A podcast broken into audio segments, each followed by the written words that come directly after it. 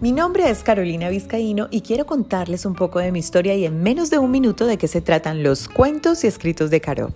Actualmente soy consultora independiente, aunque de profesión ingeniera química, especializada en administración y mercadeo, formada como coach y con unos cuantos estudios más. He sido jefe, gerente y directora, aunque desde el 2016 decidí explorar el mundo de la independencia. En mis tiempos libres me gusta mucho tomar café, pintar, tomar fotografías, escribir y narrar. Es por ello que me inicié en el mundo de los podcasts.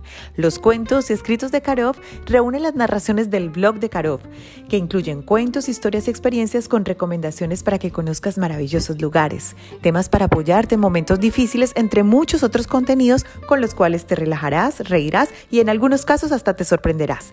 Espero pues que nos encontremos una que otra vez en este universo de podcast de cuentos y escritos narrados con mucha pasión y sobre todo corazón.